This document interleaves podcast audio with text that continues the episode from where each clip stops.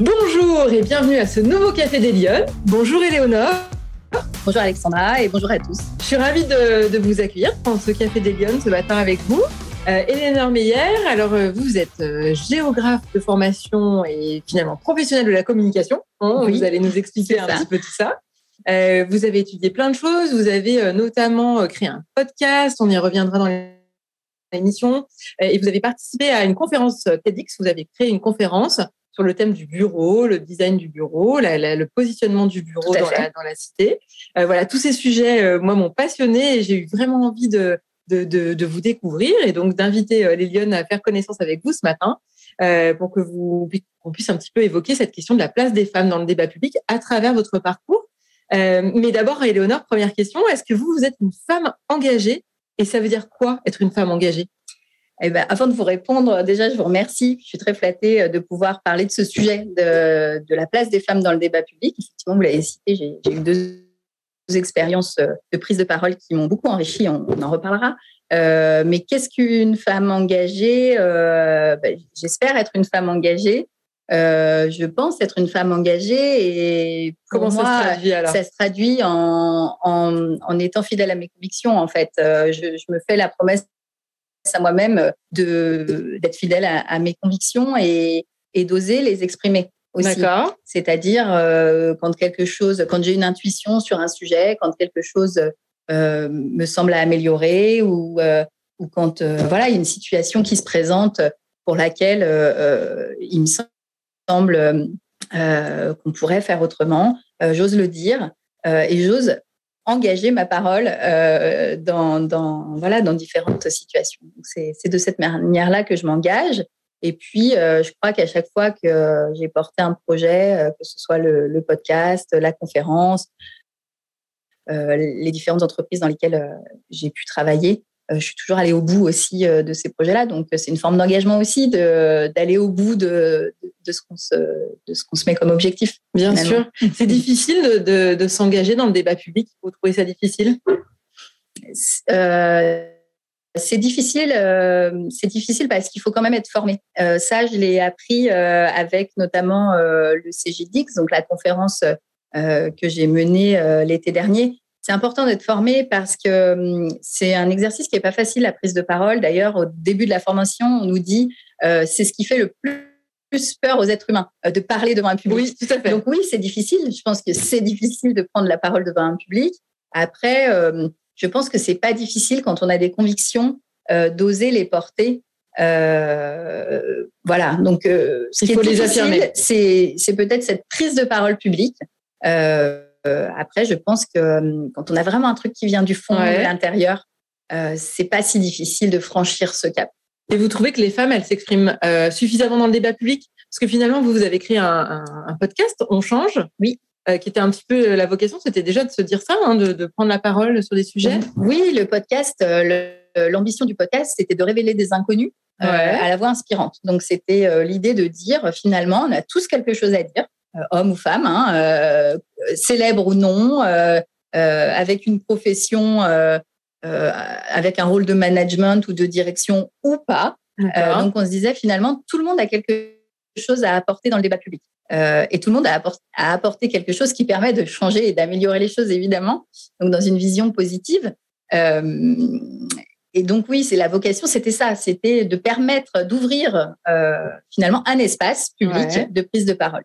Donc, euh, c'était tout à fait ça euh, la vocation du podcast. Alors, aujourd'hui, vous, vous êtes euh, dirigeant d'entreprise. Hein, vous avez créé votre, votre entreprise de conseil en communication.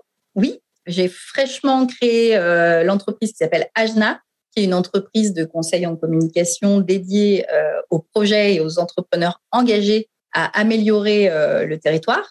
Donc, c'est un domaine assez particulier qui, qui vient euh, de mes études, on en a parlé de géographie, et de mon expérience euh, en communication. Donc la vocation d'Ajna, c'est vraiment euh, d'aider les porteurs de projets, les dirigeants qui ont des projets qui touchent à la valorisation du territoire, à l'environnement, au respect de l'environnement et, et à la réhabilitation de patrimoine, à amener une nouvelle vision de la ville, On retrouve cette notion d'engagement déjà dans, rien que dans le nom. Oui, hein, c'est rigolo, ça revient. Oui, oui, oui, ça revient. oui, j'ai besoin. En tout cas, je, je, suis une femme engagée dans le sens aussi où j'ai besoin de porter des convictions. D'accord. Donc oui, là, je m'adresse clairement à des entrepreneurs qui sont eux-mêmes engagés, euh, engagés à améliorer euh, la, la, responsabilité territoriale finalement de chacun. Et on va revenir en arrière parce que ça, ça m'interroge de savoir comment vous en êtes arrivé à faire tout ça. Euh, mais juste que ça, ça m'interpelle, mais quand vous étiez petite, vous vouliez faire quoi? Plus grande? C'était quoi votre rêve? Ah, Quand j'étais petite, je voulais être photographe. Donc, euh, donc c'était un petit peu aussi une manière de, de porter un regard euh, sur le monde extérieur. Alors, ça passait par le visuel, mais j'ai toujours été attirée par, le visuel. J'ai travaillé avec beaucoup de créatifs en agence de communication. J'ai toujours aimé travailler avec des créatifs. Euh, voilà. Donc, c'était plus par le visuel à l'époque. Ensuite, j'ai fait j'ai fait un bac cinéma, donc j'étais toujours. Ah oui, donc c'est bien votre. Vous avez poussé. j'ai poussé le, le, le, rêve à fond, et puis et puis je me suis embarquée dans des études de géographie. Donc, euh, j'ai toujours été attirée par le paysage, par, euh, par euh, l'environnement, mais l'environnement au sens ce qui nous entoure. Oui, c'est ça. voilà, donc, donc ça s'est traduit d'une autre manière, mais, mais ça, ça, reste quand même un fil conducteur. Ouais. Donc, vous êtes arrivé dans des études de, de géographe. Tout à, à l'issue, du coup, vous, avez, vous, êtes, vous avez alors, pendant ces études-là, je voulais m'orienter davantage vers l'aménagement du territoire. Ouais. Euh, j'ai fait un stage au Grand Lyon euh, à l'époque, très intéressant, sur l'aménagement du troisième arrondissement. Euh, et puis, de fil en aiguille, j'ai terminé mes études sur la valorisation du patrimoine naturel et du patrimoine bâti. Donc, je me suis davantage orientée sur la valorisation de lieux. Euh, plus que l'aménagement des lieux. D'accord. Et euh, ce qui m'a conduit à la communication, tout simplement, c'est que le premier stage que j'ai décroché, c'était en tant que responsable communication d'un musée sur le développement durable en montagne. D'accord. Donc, euh, j'étais très contente d'avoir décroché un stage parce que comme pour tous les étudiants, c'est un passage pas facile. Oui, et euh, j'ai été ravie parce que c'était euh, à la fois euh, dans le domaine de la valorisation des Alpes et de la montagne, donc ça répondait tout à fait à, mon envie bah, de, de, travailler sur les territoires.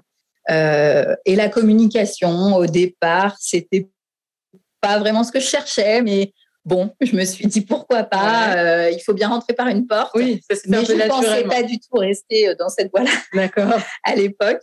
Et finalement, ça vous a plu? Finalement, ça m'a plu et surtout, je me suis rendu compte que j'avais euh, une facilité en fait à travailler sur ce métier de la communication. Que, alors à l'époque, j'étais dans un musée euh, associatif, donc euh, il fallait tout faire avec des bouts de ficelle. Ouais, donc je faisais les RP, les événements, euh, je designais les flyers, je faisais les portes ouvertes, enfin tout. Et donc à la fois c'était génial parce que ça m'a permis euh, eh ben, de toucher à tout, de Ouais. tout voir de la communication. Et puis je me suis rendu compte que bah, c'est un moyen aussi de dire euh, ce qu'on pense, en Mm. quoi on croit. Enfin, finalement, la communication, c'est le meilleur vecteur. moyen de, Ouais. de communiquer euh, ses convictions Ouais. aux autres. Donc, et, dans, et ce parcours, finalement, qui est-ce qui vous a poussé le plus? Est-ce que est-ce que c'est des hommes qui vous ont encouragé? C'est des femmes? C'est une qui- bonne question. Euh, euh, tout au long de mon parcours, j'ai fait beaucoup d'entreprises, j'ai beaucoup changé euh, d'entreprise parce que euh, quand je me sens plus alignée avec ce que je suis, j'ai toujours eu la facilité à, à changer de, de projet et à me dire je vais aller apporter mes convictions ailleurs. Et donc dans ce parcours un petit peu fait de, de rencontres, d'opportunités, moi, je dirais que j'ai été encouragée autant par des hommes que par des femmes et découragée autant par des hommes que par des femmes. Ah, ça, c'est intéressant. Euh, vous avez été découragé On vous a découragé Oui, bien sûr, j'ai rencontré Ouais. des gens euh, pas toujours bienveillants, j'ai rencontré, euh, j'ai fait des erreurs aussi, donc des relations humaines difficiles. Je pense que dans le travail, ce qu'il y a de plus difficile, ce sont les relations humaines Ouais. avec des hommes ou avec des femmes. Honnêtement, j'ai jamais rencontré plus de difficultés avec avec les uns ou les autres. Euh, mais j'ai en tête des femmes euh, exceptionnelles euh, qui m'ont soutenue, qui m'ont influencée. Ouais. Je pense à, je peux en citer. hein. Bien sûr, bien sûr. Je pense à dans une de mes expériences en agence de communication, euh, je pense à Marie Allègre, avec qui j'ai travaillé chez Kaelia et chez Insign Communication, qui était ma manager et, euh, et qui m'a appris à mettre des rondeurs, qui me disait toujours mets des rondeurs dans ton discours. Euh, tu es une femme de conviction, mais on ne peut pas aborder les choses toujours avec autant d'énergie et frontalement. Ça m'a beaucoup servi. Son, son message, je l'ai en tête. Et, et c'est une lionne aussi, c'est une femme d'engagement. Donc, elle, euh, voilà, elle a tout de suite vu aussi en moi euh, ce, cette envie, cette énergie. Et elle a su la canaliser de par son expérience. Donc, euh, je pense souvent à elle. Et puis, et puis il y a d'autres femmes comme Sophie Deschlet 3, qui a été présidente du CJD à Lyon, qui est avocate, que, voilà, que j'aime beaucoup et qui m'a beaucoup inspirée parce que c'est une femme qui a réussi à être présidente d'un club économique euh, avec tout le temps que ça demande, toute l'énergie qu'il faut. Et puis, euh, et puis, ce sont souvent des, des clubs où il y a beaucoup d'hommes, donc il faut faire sa place. Euh, donc voilà, c'est une personne que je côtoie régulièrement, que j'aime beaucoup et qui pour moi aussi. Ça veut dire que l'engagement, ça demande du temps. Ah, ça demande du temps. Ça demande de la formation, comme j'ai dit. Il, faut, quand même se former parce que parce qu'on peut y aller un petit peu trop franchement ou justement trop timidement, pas avoir assez confiance en soi. Donc ça demande une forme de euh, d'apprentissage. Euh, et puis, ça demande du temps, forcément, ça demande du temps. Et vous, alors, votre moteur, parce que finalement, vous avez construit votre parcours autour de la communication. Euh, mais du coup, vous êtes à un moment, vous êtes, vous avez envie de vous investir dans d'autres choses, dans d'autres aspects de, l'espace public, puisque vous avez été intégré au CJD, c'est ça? Oui, oui, oui, oui. Alors, racontez-nous comment ça, ça s'est passé. Enfin, bah, le comment d'un seul coup on ajoute des choses à sa palette? Non, mais c'est vrai, c'est intéressant. Euh, bah, comment c'est venu? Euh, C'est venu quand j'ai pris la direction générale de l'agence Sentis, donc il y a sept ans. Euh, c'était la première fois que j'étais directrice euh, d'une agence, agence, donc euh, j'avais 31 ans. et du coup, c'était un, un, rôle à la fois pour lequel j'étais persuadée d'avoir les compétences ouais. et sans prétention, mais vraiment, je m'étais dit, tu es prête et à la fois, et à la fois, je savais l'importance d'être bien entourée du réseau. Et Claudine Pagon, qui est aussi une lionne, euh, qui était chez InSign, m'a dit Tu prends un rôle important, je te conseille d'aller au c'est des voilà, ce sont des, des, entrepreneurs qui vont bien t'accompagner. Alors expliquez-nous ce que ça veut dire. Donc le CGD, c'est c'est le centre des jeunes dirigeants. C'est un club économique euh, des, national euh, qui est dédié à la formation du dirigeant. Donc, euh, c'est un club dans lequel chaque mois, euh, on a des conférences, on, on rencontre des professionnels sur, des, sur différentes thématiques. Donc, ça nous permet d'avoir un apport un peu théorique qui nous enrichit, qui nous permet d'avancer. Et puis, toutes les, tous les mois aussi, on, on, choisit des commissions dans lesquelles on, finalement on participe à des ateliers en petits groupes activement et sur des thématiques digitalisation de mon entreprise, euh, prise de parole, euh, euh, management horizontal. Et c'est ouvert à tout le monde ou c'est Non, c'est un club pour lequel il faut postuler. D'accord. on candidate et on est retenu sur un critère de présentation de sa motivation et de son et de son rôle au sein de son entreprise. C'est ouvert principalement aux dirigeants. il faut être dirigeant salarié ou dirigeant euh, fondateur de son entreprise. Euh, voilà, après, il n'y a pas de limite d'âge. On dit euh, centre des jeunes dirigeants, mais jeune, c'est plutôt dans la fonction, dans l'idée de se former plus que, que dans l'âge. Et ça, ça veut dire, donc, du coup, vous, avez, vous, avez, veniez de vous de prendre la responsabilité de l'agence et vous avez décidé de vous investir là-dedans. C'était pas trop compliqué de gérer les deux à la fois Alors, au tout début, j'étais investie en tant que jeune JD, donc jeune, jeune, jeune dirigeante. Et du coup, euh, j'ai surtout pris, c'est-à-dire qu'on m'a surtout donné. Euh, j'ai appris. Euh, ça me demandait un peu de temps, effectivement, mais c'était tout à fait correct, gérable.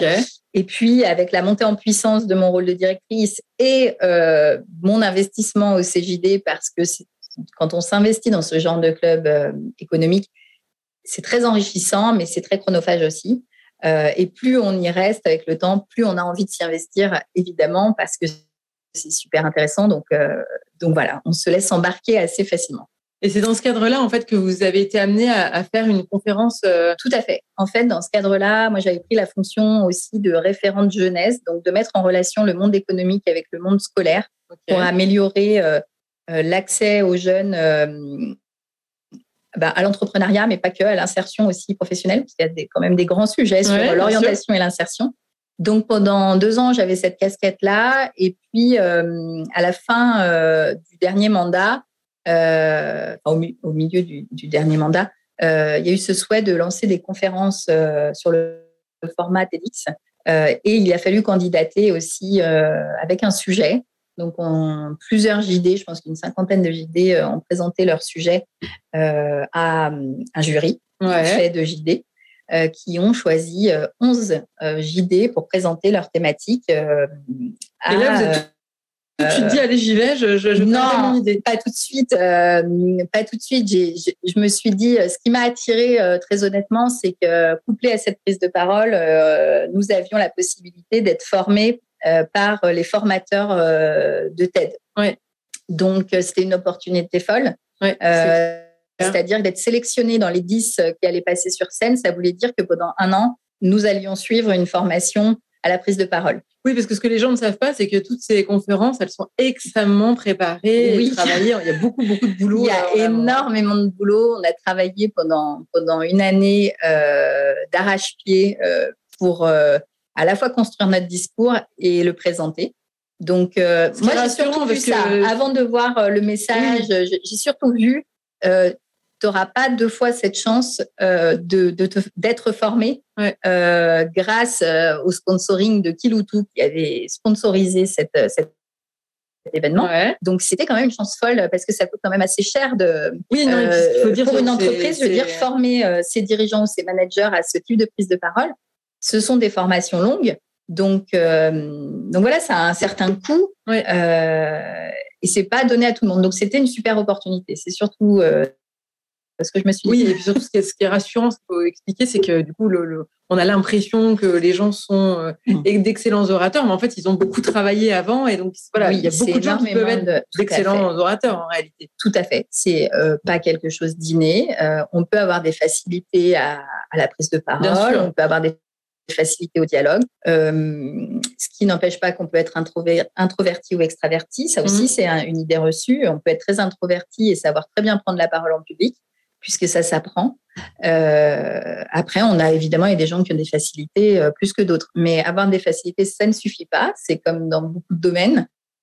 et la formation, ce que j'en retire, moi, c'est qu'il y a un vrai travail d'écriture au départ déjà, de structuration de son propos. Euh, qui est très important, qu'on néglige souvent. Euh, et ensuite, le gros, gros, gros travail, c'est aussi la gestuelle.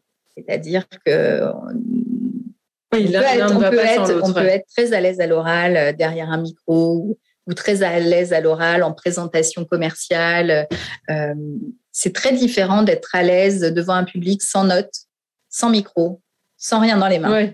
C'est absolument avec, avec un propos très avec un qui a développé oui, spécifique avec timé. timé. Mm. Euh, la gestuelle, euh, c'est vraiment la chose que j'ai trouvée la plus difficile en fait. C'est alors la structuration du propos, c'est chronophage et, c'est laborieux, c'est besogneux. Il faut voilà, il faut du temps, il faut on remanie. Je crois que j'ai dû faire 20 euh, versions de mon texte avant ah d'arriver à une version qui me semblait correcte.